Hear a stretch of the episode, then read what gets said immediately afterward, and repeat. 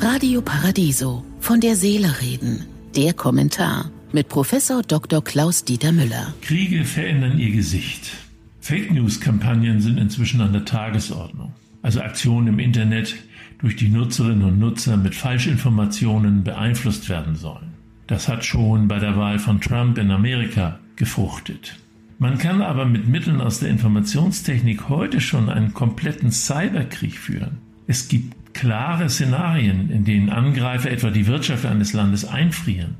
Dabei können etwa Großkonzerne, die Börse oder zentrale Wirtschaftsmechanismen wie das Netzwerk SWIFT angegriffen werden, aber auch Krankenhäuser und jede Form von Fahrzeugen.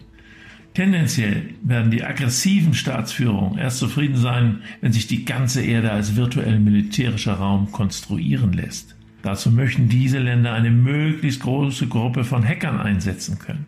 In Russland und den USA, was wenige wissen, werden bereits seit vielen Jahren Hacking-Wettbewerbe in Schulen veranstaltet, um die besten Jugendlichen herauszufinden, die für einen Cybermilitärdienst geeignet sind.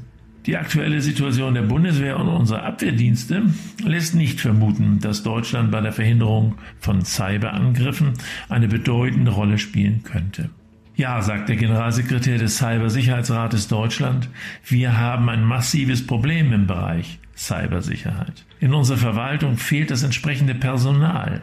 Diese gehen in die Wirtschaft. Dort werden sie deutlich besser bezahlt. Es wird viel Geld nutzlos in Deutschland ausgegeben, was der Bundesrechnungshof belegt.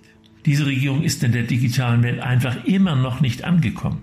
Es braucht offenbar jüngere und intelligentere Menschen in der Regierung und in ihrem Umfeld. Ich wünsche Ihnen einen glücklichen Tag, aber bleiben Sie achtsam.